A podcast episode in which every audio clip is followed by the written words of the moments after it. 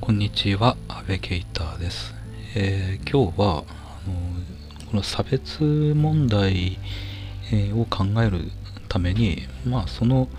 人権の考え方の歴史をちょっとあの振り返ってみたいなというふうに思います。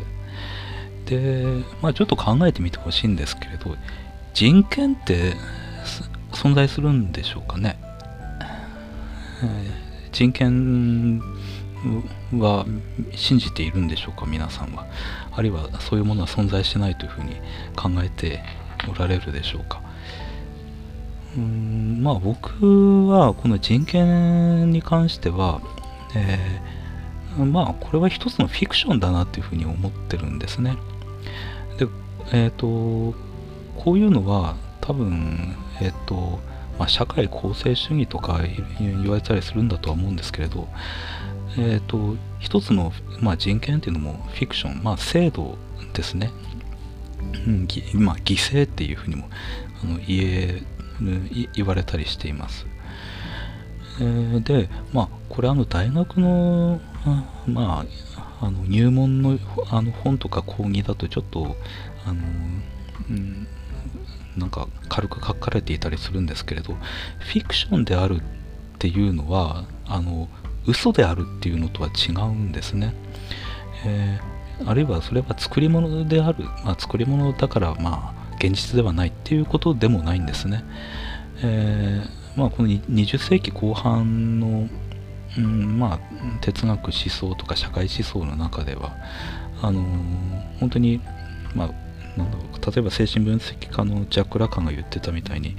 あの現実はフィクションのように構造化されているっていうのがまあ一つあの共通の見解だったりするんですね、えー、我々が見ている現実っていうのはまあ本当にいろいろなあの過去からあるいは現在に至るまでのいろいろな知識とか、まあ、制度とかによる影響を受けて、えー、我々の現実っていうものが構成されているっていうことなんですね。で、その、えーと、構成しているものを、えー、まとめてフィクションっていうふうに呼んでるんですね。で、このフィクションっていうのは、まあさっき言ったみたいに、あの、だから嘘だとか、だから作り物で根拠がないということではないんですよ。えー、もっとすごく根本的に考えると、例えば数っていうのもフィクションだっていうふうに言うこともできるし、言うこともできないまあその辺は多分数学者のあの基礎論とかやっている人たちの間では議論になると思うんですね。あの点っていうのは存在するのかどうかとか直角っていうのは存在するのかどうかとかまあそういう議論です。つまり我々が通常数学として考えてるのはあのユークリッド幾何学の延長上だと思うんですけれどそのユークリッド幾何学もう、まあ、一つの氷系でできてるものですね。えー、でそれを元にして、まあ、いろいろな、まあ、高校ぐらいまでの数学っていうのは全部作られてると思うんですけれどあまああのいつ？18世紀？19世紀ぐらいには19世紀か。あの非ユークリッド幾何学っていうのもできてきてでそのえっ、ー、とそれでユークリッド幾何学っていうのが一つの、まあ、氷系だっていう風な考え方になっていきますね。まあその後のことまあ、ちょっと僕あんまりよくわからないんで多分、えー、と20世紀のあのヒルベルトとかその辺の議論にはなってくるんだだとは思うんですけれどまあそれは置いといて、えーまあ、数学にしてもあの一つのあのフィクション、うん、にだっていうふうに言うこともできるんですね。で、じゃだとしても、あの我々の生活で例えばあの1とか2とかで 2×3 が、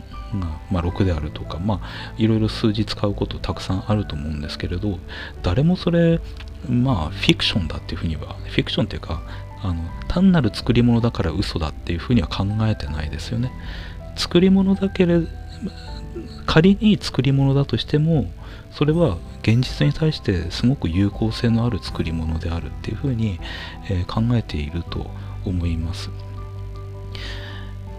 えー、っとだからフィクションっていうのはそういう意味で使ってるんですね、えー、それは確かに人間がこの世界をあの理解するために作っている、まあ、一つの氷系、えー、ではあるんだけれどもそれが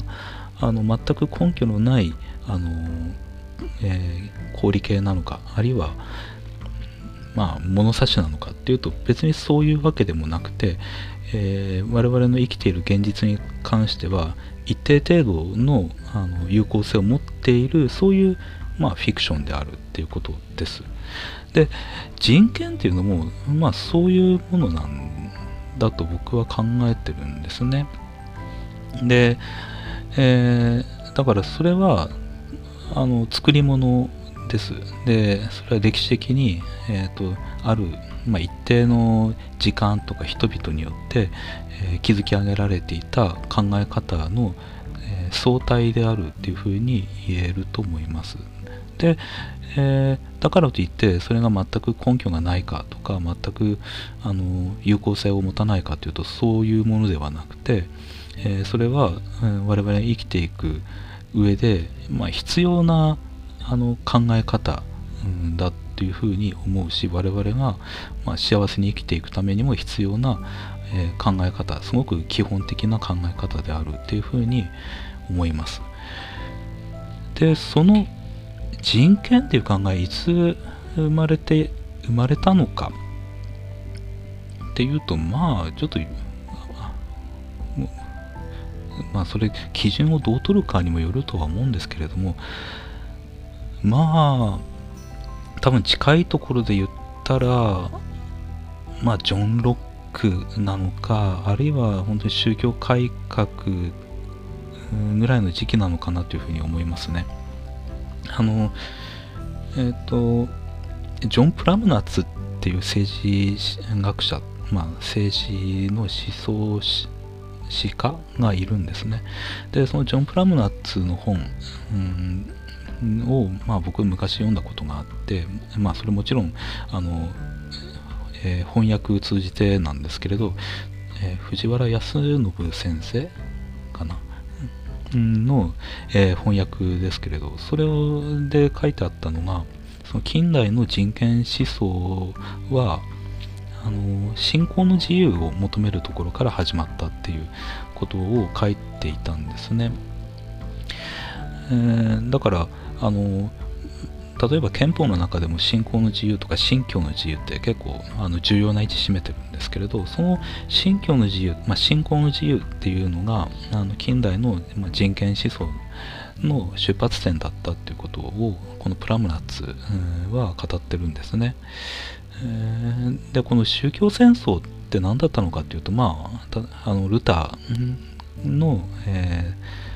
まあ、ルターから始まってプロテスタンティズムと、まあ、カトリシズムっていうものが、えー、対立していく。で、えー、その当時だとそれぞれの国とかあるいはドイツだと両方とかが、えー、国家単位あるいは両方単位で一つの、えまあ、宗派を、採用するんですね。そして、えその国と国、えーあるいは言い換えると、まあ、カトリシズムとプロテスタンティスムっていうものが、えー、互いに戦争して殺し合っていくっていうことが、え、続いてい、えー、きました。でえっ、とこれフランスだとあのなんとの直令でそれぞれのあの信仰の自由っていうものが、えー、認められるんですねそれで宗教戦争が、えー、終わりになっていきますでこのえっ、と宗教戦、えー、それぞれの信仰を国家が認めるっていうのが結構まあ大きなことだと思うんですよ。え、それは何かっていうとあの、ななんていうのかな。その国家がまあ平たく言うとあのそれぞれの宗教よりも上に立つっていうことなんですね。えー、あの宗教があの国家よりも上に立ってそれで、えー、その宗教があの否定するものをまた国家も否定するっていうことではなくて、えー、国家はあの中立になるんですね。そして、えー、その国家のもとでそれぞれの、宗教の、えまあ、信仰の自由っていうものが認められる。でその場合にその国家の中立性とかを認めない宗教はどうなのかっていうのは、まあ、またあの別な問題にはなるんですけれども、えー、ともかく、えー、この南都の直令において、えーとまあ、それぞれの、うんまあ、プロテスタンティズム、まあ、カトリシズムっていうものが、えー、認められるようになるんですね。で、えーとこれをうんであだからそれぞれの人はどちらの信仰をあどちらの、えー、まあ、宗派をあの信じてもその命は、えー、保障される、えー、その人の市民的な権利っていうものは保障されるっていうあの状態になります。でこれを、えーとまあ、もう少し、うん、政治学的に発展させていったのがあのイギリスのジョン・ロックで彼があの寛容についての書簡の中で、うん、語るんですね。その国家っていうのはあくまでその自由、うんえーと、生命と自由そして、まあ、プロパティ、うん、それを守るんであって、えー、守るんだっていうことです。で仮にそのある宗教というものが、えー、その、まあ、自由まあ、生命自由プロパティを侵害するならばそれはあの否定されるんだけれどもその生命、えー、自由プロパティというものをあまあ、侵害しないんであればその限りにおいてそれぞれの宗教の信仰の自由っていうものは認められるっていうことをあこのジョン・ロックは語るんですね。でまあ、近代的な政治思想とか政治哲学においてこのジョン・ロックっていうのは本当出発点だと思いますね。あの自然法思想とか自然権思想っていうのもまあ確かに昔からあるんだけれども近代的な意味での、えー、自然法とか自然権の考え方、うん、っていうのはこのロックから、うん、だとあの思いますっていうかまあみんな大体そういうふうに考えてると、うん、思いますね。でこのロックが、まあ、さっき言ったみたいに、えー、っとその生命自由、えー、でプロパティっていうものをあの、えー、人間は持っていて、えまあ、自然状態で持っていて国家っていうものはそれをあのよりあの強化するためにうんまあ、作られたものなんだっていうふうに、えー、語ります。えー、それがあのロックのそのえーと、自然状態からあるいはあの市民的な状態への移行に関する議論ですね、えー、自然な状態で、それぞれの人間は、まあ、自由を持っていて、えーと、また、まあ、もちろん命も持っている、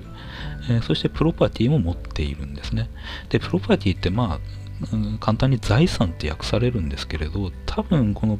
ジョン・ロック研究の中でそのロックのプロパティ論っていうものがあると思うんですね。プロパティっていうのがまあもともと語源的に誰々に固有のものっていうあの意味からも考えられるとは思うんですけれど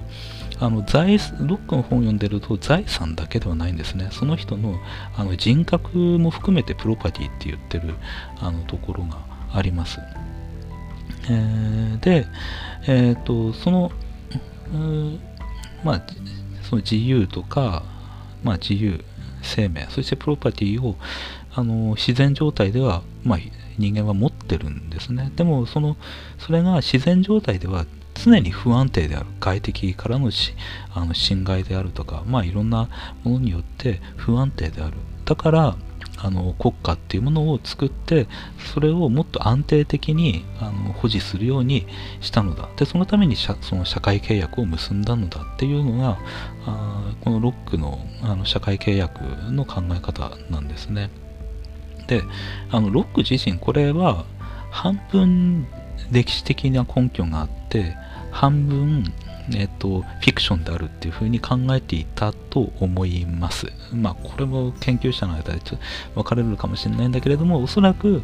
ロックは半分現実、現実にも存在したし、えーと、理論的にもそう考えなければならないものだっていうふうに考えていたと思います。えー、うん、ロッカーのベネチアの例とか、うん、出していたと思いますね。えー、まあ、それはともかくとして、えっ、ー、と、で、ロックは、ただその、あの、その、一旦国家ができた後に、その国家の権力をあの信頼された人間が委ねられた権力っていうものを正しく使わないことが起こりうる。でその時には、えー、その独革命権っていうことを語るんですね、えー、なぜならば本来国家っていうのは、えー、それぞれの人間の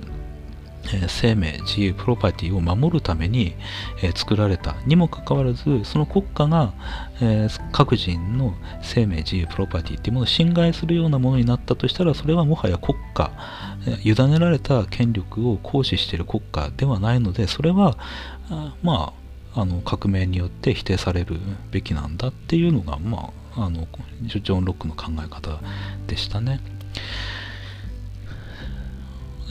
でここでそのロックがもう本当語っている自然状態における、えー、人間の生命自由またプロパティっていうものがまあ人権もう幅広く言って人権ですね、えー、でまあちょっとこれクリスチャンとしてあのーまあ、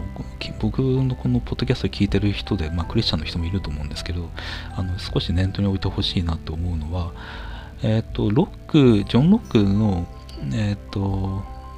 この統治理論 To Treaties っていう本なんですけれど長らく日本の岩波文庫ではあの後半しか翻訳されてこなかったんですね。で後半しか手に入ってこなかったんですけど何年前かな？ちょっと忘れたんですけれどようやくあの前半の方も翻訳されて、えー、岩波文庫で出るようになりましたね。えっ、ー、と加藤先生翻訳していたと思うんですけれどあのえっ、ー、と本当ジョン・ロック研究でえっ、と本当なんていうかジョン・ロック研究の中でずっとあのえっ、と自然法学者っていうか自然契約論のあの人物としてロックを考えていたものに対して、えー、もっと宗教的な側面からロックを考えるべきなんじゃないかっていうような研究が20世紀に出てくるんですね。あのつまりあのクリスチャンとしてのあのジョン・ロックっていう側面、うん、本当に信仰に熱心だった人間としてのジョン・ロックっていう側面から、あのうん、研究していく流れが20世紀に出てくるんですね。でえーと、その中でその中で、まあ、それは本当に歴史的にあの緻密な研究になっていくんですけれどあのうん、その中で本当にロックのあの読み方とかが変わってきたりしました。で日本で、えー、であそれを導いていたのがジョン・ダンっていうあの研究者なんですね。でこの、まあ、詩人では詩人のジョン・ダンではなくて研究者ロック研究者のジョン・ダンなんですけどこの人を日本に紹介したりしなしていたのが、えー、加藤先生です。でその加藤先生がでそのジョン・ダンの影響もあってこの、えー、前半の重要性というのが見直されていったんですね。で,、えー、でその前半も翻訳したのが加藤先生でした。でこの前半は何なのかというとあのロバート・フィルマーだったかな？フィルマーっていう人に対してロックがひたすら批判しているんですね。でこのフィルマーっていう人はあのアングリカン・チャーチ、え、イギリス国教会の、えーとまあ、人なんですけれど、え、すごく影響力のあった神学者ですね。うんでこの人が、えーと、絶対王政を正当化するんですね、でそれも正当化するのもあの聖書に基づいて正当化しているんですよで、あのロックは前半で何しているのかというとまた聖書に基づきながらこのロバート・フィルマーの絶対王政の擁護っていうものを批判しているんですね。これ本当にあの考えるべきあのことだと思います。あのなんかなんか聖書ってどっちでも用いることできるんですね。絶対王政をあの支持する根拠にも使われるし、それをあの否定する根拠にも使われる。うん、で、重要なのはこれをあの聖書に基づきながらあの議論していたっていうのが結構僕と個人的にはすごい大切だなって思うんですね。えーあのやっぱり何かを考える際に根本から考えていくっていう姿勢がここに現れてると思うんですよ、だから人権っていうのがあのなんか結構何も考えないでいると当たり前じゃないかとか思ったりすると思うんですね。子供の頃からあの普通に日本で生活していたら、でもある程度ちょっとあの考える人になったら人権なんてなんか嘘っぱちなんじゃないかっていうふうに思うようになるはずなんですよ。いやというのはいろんな国とかいろんな戦争の理由っていうのが人権を根拠にしてなされるからなんですね。あの人権を根拠にして侵略戦争をするなんてこともたくさん現在も行われているのであのそういうものを疑うのは自然なんですよ。でその上でじゃあ人権って一体どの程度っていうかどういう根拠があるのかっていうことを根本から考えていくっていうのはすごいあの意味のあることだと思います。でこのロックとか、まあ、あとフィルマーは本当論争してるんですけれどあのそれは聖書から聖書に基づいてなんですね。つまり神は何を考えているのかっていうところから基づいて議論しているっていうこれが結構僕は大切だと思います。うん。まあでそのロックに話戻すんですけれどそのロックがえっ、ー、とまあ自然状態においてそれぞれ人間にはあの、うん、自由とえー、生命、自由、プロパティがあってあの国家はそれを保障するために、えー、のそ、えー、存在なんだ。で、それを保障しなくなったら、それはもう作り変えてもいいものなんだっていうふうな、まあ簡単に言うとそういうことを言ってるんですね。で、このロックの考え方っていうのが、えっ、と、まあ、そのまま市民革命、えに影響していきます。えーで、えっ、と、まあ、それがピークになるのが、うん、フランス大革命ですね。で、フランス大革命におけるあのスローガンっていうのが、あの自由、平等、博愛、うん、あのリベリベテ、エガリテ、ハテフニテっていうやつですね。うん、これがフランス革命のスローガンになっていきました。で、ここで、あのまあ、自由は含まれているんですけれどもこの平等また、えー、博愛っていうものが、えーえー、このフランス革命で、えーまあ、新たに付け加わりました。うんでこれ、えーと、もうちょっと言って、えーと、アメリカの独立宣言とかになってなっていくと今度はあの幸福追求の権利っていうものが、アメリカの独立宣言ではえー、付け加わるようになりますね。で、まあ、あの、このフランス革命までの権利っていうのは、あの、すごく大雑把に言うと、あの、政治的な権利なんですね。えー、この自由とか平等とか、まあ、博愛っていうのはちょっと置いといて、これはあのフランス人の,、まあ、あのコミュニティを結びつけるためのあの用語だあるいは、まあ、もっと普遍的な連帯を示すものだっていうも言われたりするんですけれど、まあ、ちょっとそれは置いといて、えー、この自由とか平等っていうのは、あくまであの政治的な権利なんですね。もう単純に言うと、あの参政権、うん、です。うんえー、で、それが、あの、うんえー、求められていたのが、えー、このフランス革命まででした。うんで、これですね、うん。ですね。でただここでの政治的なその自由とか平等が、えー、フランス革命で実現されるんだけれどもそこで、えー、それはあくまでやっぱり形式的なものだったんですね。でその後で、えー、やっぱりその自由っていうものを用いながらあのまああの資本家と労働者との間で、えー、その格差が広がっていくっていうのがあの19世紀にずっと続いていくんですね。うん。えーでそこであの出てきたのがあのマルクスあるいは、まあ、マルクス主義だったんですねイギリスの方だとあのトマス・ヒル・グリーン、とかのが出てきますね。あと、その、な、なんですか、その、えっ、ー、と、形式的に、政治的に、にその、まあ、市民、まあ、ブルジョワジーは自由を得るんだけれども、その自由をあの本当に自由本当に使うことによってどんどんあの格差っていうものが広がってくる、えー、資本を持っているものはどんどん持つようになっていってそして持たざるものはどんどんあの持たなくなっていってそしてあの自分自身の労働を売って資本家に隷属して、えーうん、そしてまあたくさん搾取されて、うん、社会的、えー、もう本当あの、まあ、ひどい生活条件になっていくっていう。でこの時に、えーと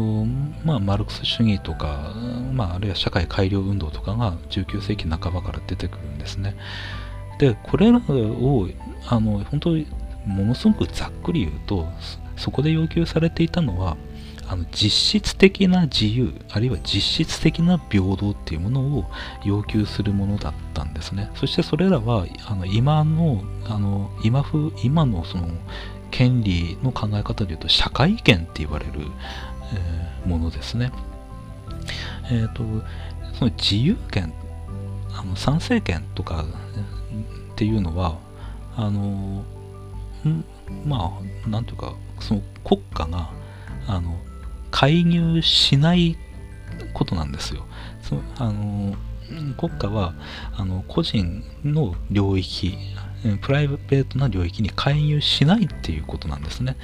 であの古典的な権利っていうのはあるいは古典的な自由主義っていうのはそういう国家が介入しないことを求めてきたんですね。あのプライベートな領域に介入しないことそしてそれぞれのあの生命あるいは自由っていうものを尊重するっていうことを、うん、求めていったんですよ。ただその結果として、えーと、資本主義社会においてはいろいろなあの矛盾っていうか矛盾も出てくるしあるいはまああの格差も出てくるでその中でえっ、ー、ともっとでもっと実質的なあのものが必要だっていうふうに考えられるんですね。例えば自由って言っても確かに形式的にはみんな自由なんだけれども実際資本を持ってる人間と持っていない人間は行使できる自由が違うんですね。資本を持ってる人は本当にまあ、いろんな旅行にも行くし病気もあの治すこともできるし教育を、えー、自分たちの子供たちとかには与えることができるでもそういうものを持っていない人は、うん、旅行にも行けない、えー、病気病気の時に、えー、医者も呼ぶことが、ね、できない。子供に教育も与えることもできない。そういうふうに形式的にはみんな自由なんだけれども実際にその自由を行使できるかどうかっていうものではすごくあのばらつきが出てくるんですね。でその時に実質的な自由っていうものを実現させるっていうのがあの社会、えー、社会改、えー社会改良運動であったりあるいはマルクス主義だったりするんですねでそれらは、えーと今の権利の考え方だと社会権ということでまとめられる、と思います。で、その社会権というのは、あのさっきの自由権とは別で、国家がそれぞれに介入することを求めるんですね。うん、もう典型的には本当に教育とか、えー、医療ですね。うんそのそれぞれの人間に本当に等しく、えー、教育が行き渡るように国家がプライベートの領域にあの介入して教育を受けさせるんですね。えー、本当まあ日本でもそうなんだけど昔はもう本当教育受けられる人と受けられない人また受けるとしても、えー、受けられる教育のレベルすごいばらつきがあったでそれを国家が介入することによってある程度平均的な教育っていうものをあの維持するようにしたんですね。でこれは本当社会権の考え方です。つまりあの国が各人のそのプライベートな領域に介入しないんではなくて介入することを求めるそして介入することによってあの権利っていうものを、えー、より確かなものにしていくっていう考え方です。で、で、その、えっ、ー、と、これ、あの、労働契約の面で考えると、あの、労働者と資本家、あるいは雇用する側とされる側って、どっちも基本的には法的には自由なんですね。だから、えっ、ー、と、うん、法的には自由なんですよ。ただし、えーと、力関係っていう面で考えると全然違うんですね。あのまあ、単純に考えて1億円持ってる方は別に今日明日働かなくてもあるいは1年2年3年働かなくてもまあ生きていけるでもあのそんなに貯金ない人貯金10万20万ぐらいしかない人間は今日明日働かないければまあちょっとやばくなっていくんですね。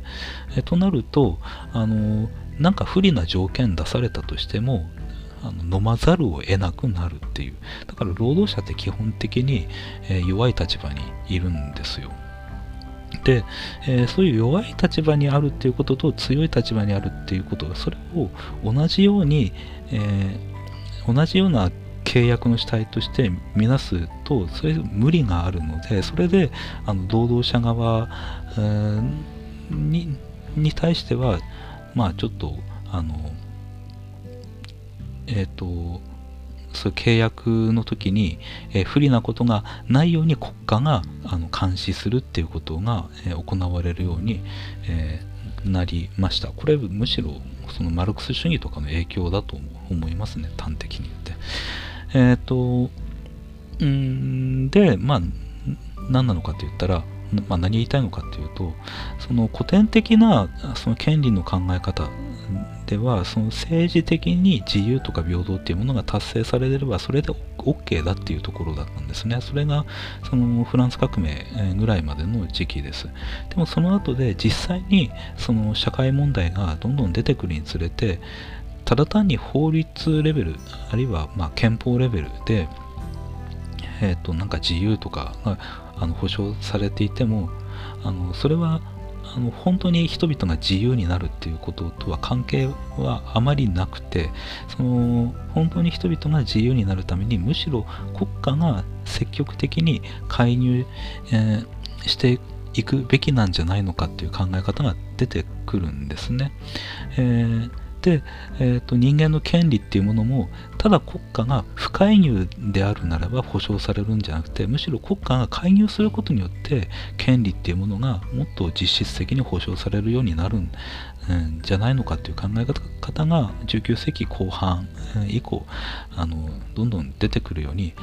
なります。でそれが最初は、えー、労働者とと資本家の間だったんですね、えー、両方とも自由な主体なんだけれどもでも明らかな力関係がある。そこで、え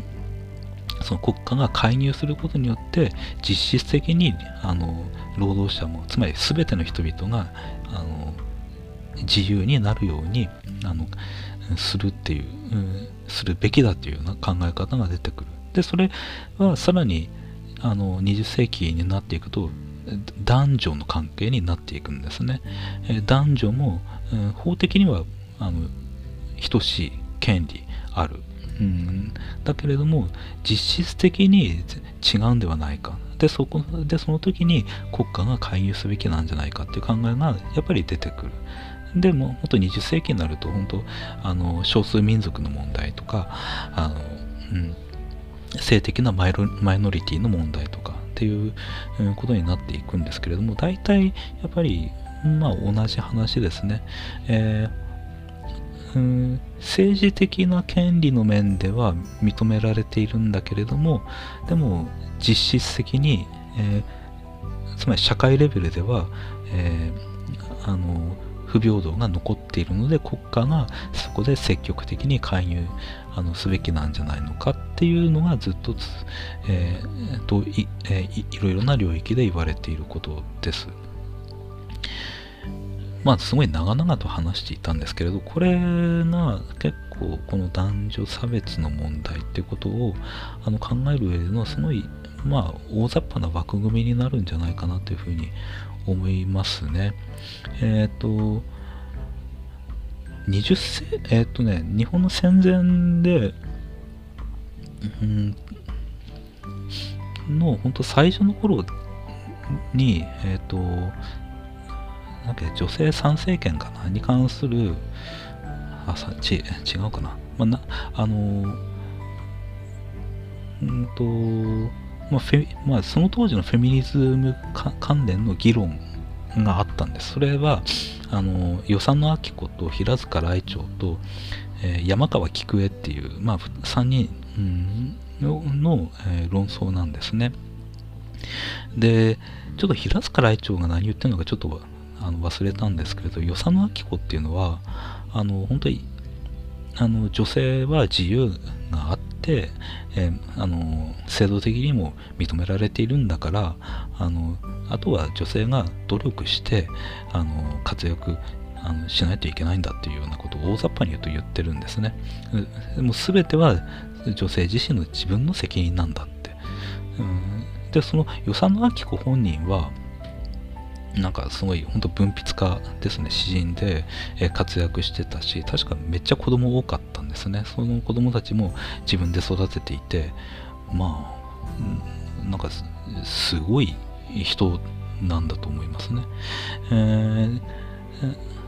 あのまあ今今風に言ったらなんかその会社で経営者になってでなおかつ子供も78人育ててみたいな感じなんだと思うんですけど、まあ、そういう人があのまあなんか活躍するのもしないのも女性のあなたたちのあの責任なんだっていうこと言ったら多分なんか結構聞いてる女性本人にとってはシビアな感じだと思いますね。で、えっ、ー、と、平塚来長は、まあ、なんか、あんまりちょっと忘れたんですけれど、あの、どちらかというと、その、家庭にいる女性を弁護するような感じだったような気がしますね。で、あと、その山川菊江、まあ、この人は、あの山川仁っていう、まあ、社会主義者の、まあ、妻でもあるんですけれど、あのーこの山川菊江は、まあ、僕個人的には今から読むと一番まともなこと言ってるなっていうふうに、うん、思いましたね。つまり、それ社会的に女性がすごい弱い立場にいるんだから、それをどうにかあのしないといあの社会的なあの社会的にそれをどうにかしないといけないんだその本人の努力うんぬん言っても意味がないんだみたいなあのことをあの言っていたと思います。で、こういう、あのー、まあ本当、与謝野明子と山川菊江のような対立軸っていうのは、その後日本でも繰り返されてくると思いますね。えー、まあ、今でもそうだと思います。例えば、あの安倍晋三政権になって女性活躍社会ってあの言われていって、で、その中で、あのまあ、言われていくんだけれども、あのその中でも、えー、いや、日本って別にあの女性も教育受けられるし、えー、まああのやろうとすればあの働こうとすれば働くことができるし、えー、まあ言ってみれば長時間労働しようと思えばあるいはあの仕事終わった後飲み会誘われても絶対断らないという主義でやっていこうと思えばやっていくこともできるしあの活躍しようと思えば活躍できる。できないのは全部女性自身の責任だっていう人まあ確かに他方でいるでしょう。で、それに対して、えー、山川菊江みたいに、いや、あの、そもそも、その、えっ、ー、と、いろいろな面で、あの、男性と女性で与えられる、あの、条件違っているじゃないか。あの教育においても、なんか知らないけど、あの、あの女性は理系には向いていないとかって言われて、えー、しまうし、あるいは、あの、まあ、なんでしょう。あ、あんまり高学歴になると結婚できないとか、うん、言われるし、うん、あの容姿を気にしないといけないとか言われるしでそういうこと全部、えー、またあの仕事しても、うん、結局あの子供の世話、うん、なんだり家庭の家事労働全部あの女性しないといけないっていうふうにあるいはさらにあの両親の誰かがあの倒れたらそっちの面倒も女性が見ないといけないしっていうふうなことをいろいろ女性の方に負担がいくことで結局男性と女性あの平等じゃないじゃないか、うん、っていうふうにもいい。まあ反論もできる。でこのでそうするとこの予算の明子と山川菊江のような対立っていうのが今でもやっぱり繰り返されてあのいると思うんですね。まあ今日はちょっと長くなったんであのこの辺で終わりたいと思います、うん、ありがとうございました